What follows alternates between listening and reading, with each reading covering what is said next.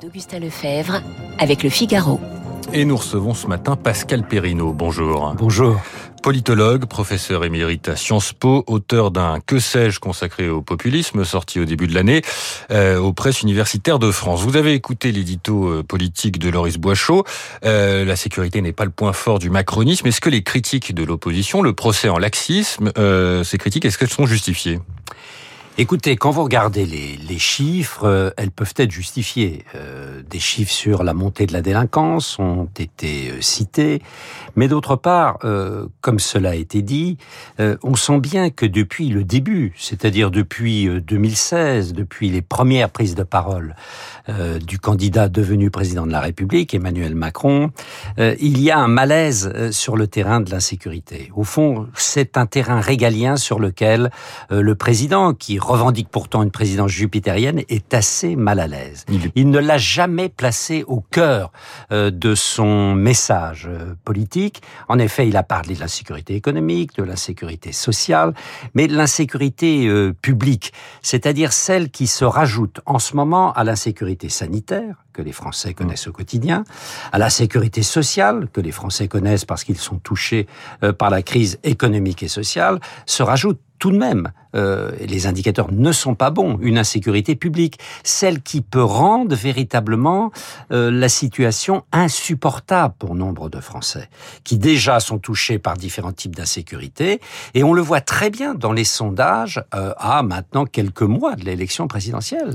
C'est un paradoxe. Quand vous demandez aux Français, au fond, ce qui les préoccupe le plus, c'est l'insécurité qui sort, et qui sort en premier, de manière régulière, devant l'enjeu de la santé, qui pourtant est omniprésent présent au quotidien. Et ça veut dire, Pascal Perrineau, que le président Emmanuel Macron n'a pas réussi à imprimer sur ce sujet, alors qu'il a pourtant recruté Gérald Darmanin, euh, figure de la droite, euh, qui est accusé par une partie de la gauche euh, d'être trop fort sur ces sujets, et Éric Dupont-Moretti, avocat mhm. bien connu et assez populaire. Ça n'a pas suffi. Ça n'a pas suffi, parce que si vous voulez, on reste dans un système présidentialisé, on s'approche de la grande échéance présidentielle, et les yeux, les attentes, les inquiétudes, les demandes se tourne vers le président de la République. Alors c'est vrai que le président de la République, dans son dispositif gouvernemental, euh, a été relativement euh, prudent parce qu'il sentait bien euh, qu'il y avait dans son ADN politique une faiblesse de ce côté-là. Alors ça ne veut pas dire que toute la campagne se fera sur l'insécurité publique, parce qu'on voit tout de même que la thématique de la santé est assez vite maintenant. Les thématiques, les thématiques économiques et sociales, le pouvoir d'achat, la hausse du pouvoir d'achat, la question du chômage et du chômage particulièrement pour les jeunes, euh, tout cela sont des questions qui peuvent très bien euh, surgir dans la campagne. Pascal Perrineau, euh, j'écoute la liste des thèmes dont vous me parlez. Il n'y a pas l'écologie, on a vu hier le, le rapport du GIEC. Est-ce que l'écologie en politique a du mal encore à s'installer Elle a du mal. L'écologie est là. Il ne faut pas croire qu'elle est aussi marginale qu'elle pouvait l'être dans des élections présidentielles précédentes. Elle peut être, comme avec cette affaire du rapport du GIEC euh, et les incendies phénoménaux euh, qui, euh, auxquels on assiste dans toutes les régions du monde, cet enjeu de l'écologie peut revenir. Mais il a du mal à s'imposer au premier plan. C'est vrai que les Français, mais comme beaucoup euh, d'opinion publique en Europe et ailleurs reste préoccupé par des enjeux qui sont les enjeux sanitaires, les enjeux économiques et sociaux. Et que cet enjeu de l'écologie, il reste important dans certains secteurs de la population, euh, les cadres, l'école blanc, les personnes de haut niveau d'études, euh, les habitants des villes, et que dès que l'on est dans les couches moyennes inférieures, dans les couches populaires, cet enjeu de l'écologie apparaît comme un enjeu relativement périphérique. 8h21, nous sommes en direct sur Radio Classique avec le politologue Pascal Perrino. Sur cette question de l'écologie, il y a quand même eu des bons scores euh, des Verts au municipal. Ils vont pas réussir à transformer l'essai euh...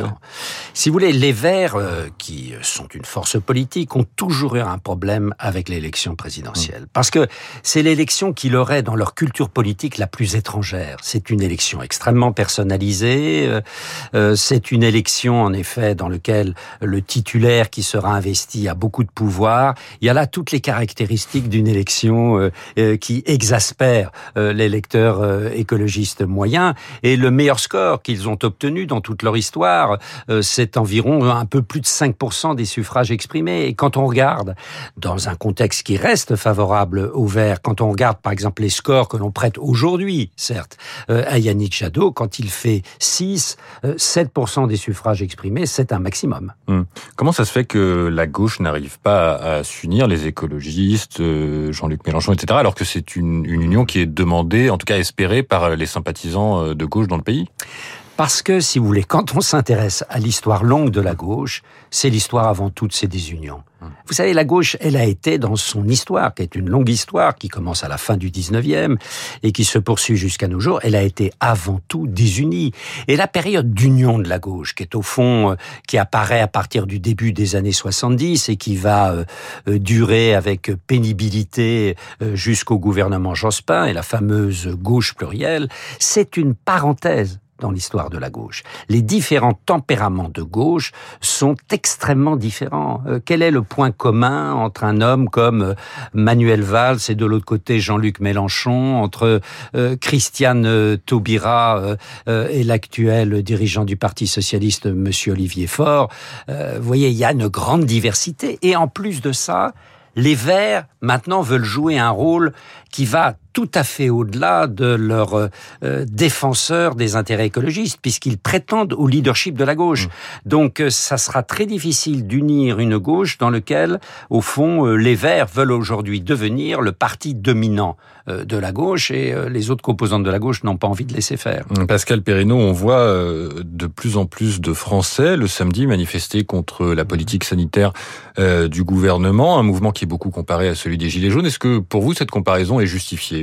Elle n'est qu'en partie justifiée. Hum. C'est vrai qu'il y a des points communs.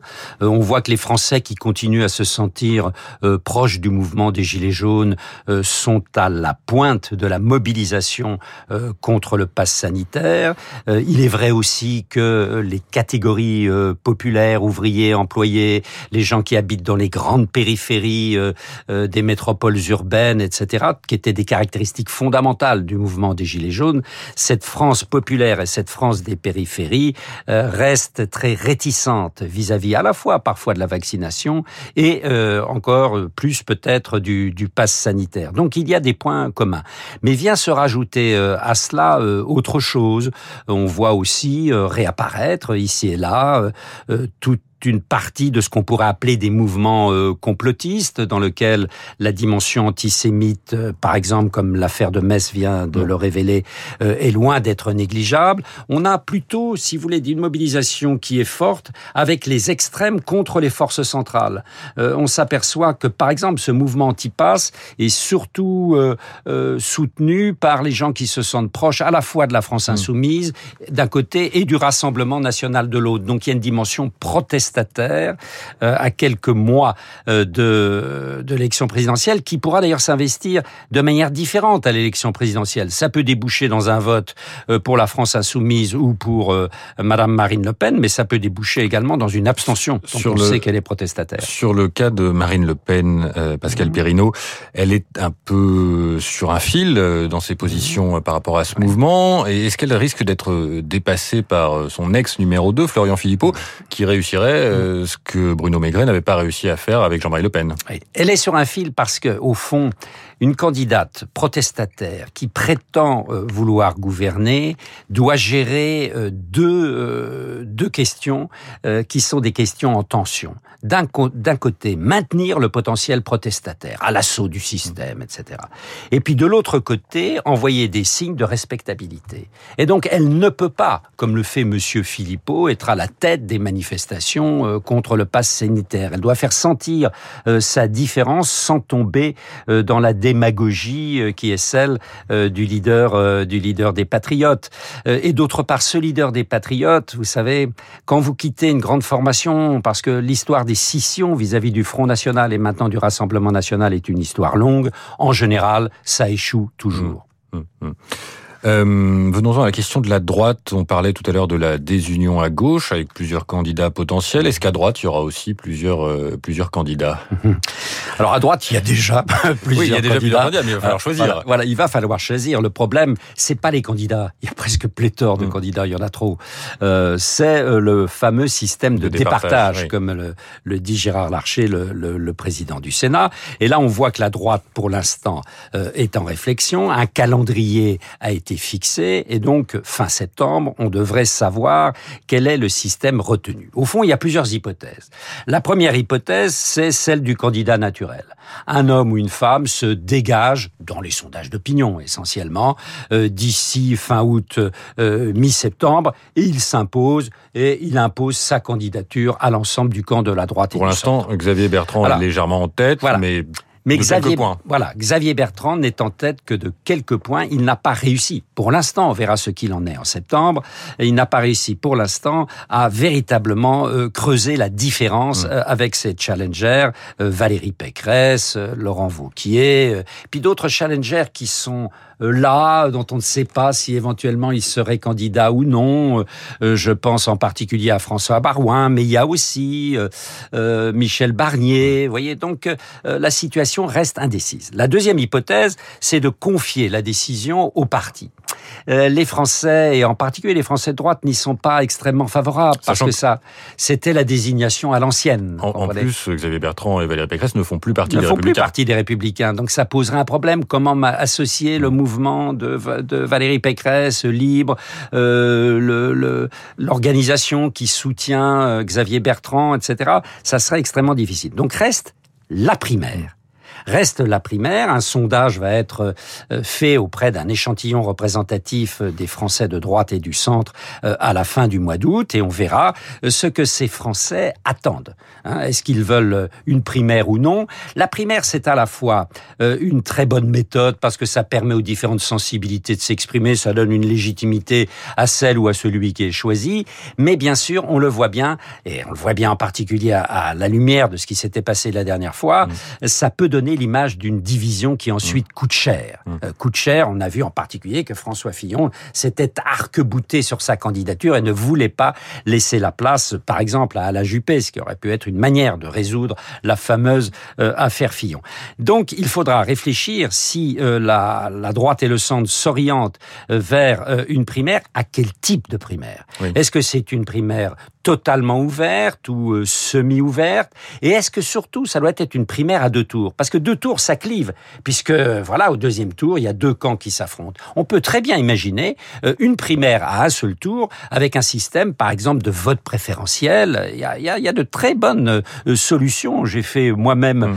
euh, une étude avec euh, Laurence Morel pour la Fondapol sur les différents systèmes de choix des candidats euh, au présidentiel dans le monde, et on s'aperçoit qu'il y a pléthore euh, de bons procédés euh, pour choisir un candidat ou une candidat sans diviser de manière excessive euh, son camp. Or, on sait très bien le, le tropisme euh, qu'a la droite et le centre pour se diviser autour du conflit des personnalités. Dernière question, Pascal Perrineau, euh, rapidement si possible. Est-ce que dans ce contexte, euh, division droite-gauche, vous voyez émerger une candidature hors système? On parle beaucoup de celle du, de l'éditorialiste Éric Zemmour. Il y a une place dans la situation actuelle pour une candidature hors système parce que les Français euh, sont de mauvaise humeur, euh, les Français ne sont pas convaincus par ce qui se passe euh, au plan politique, c'est la fameuse crise de la représentation politique, et donc il y a place pour un candidat qui pourrait venir d'ailleurs. On l'avait vu en 2016-2017 avec Mm. qui? Avec Emmanuel Macron.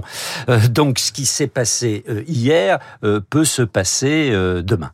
Merci Pascal Perrineau d'avoir été euh, sur Radio Classique ce matin. Euh, je rappelle que vous êtes euh, politologue, professeur émérite à Sciences Po et que vous avez publié un que sais-je sur le populisme. Il est 8h30 dans un instant le rappel des principaux titres de l'actualité puis la.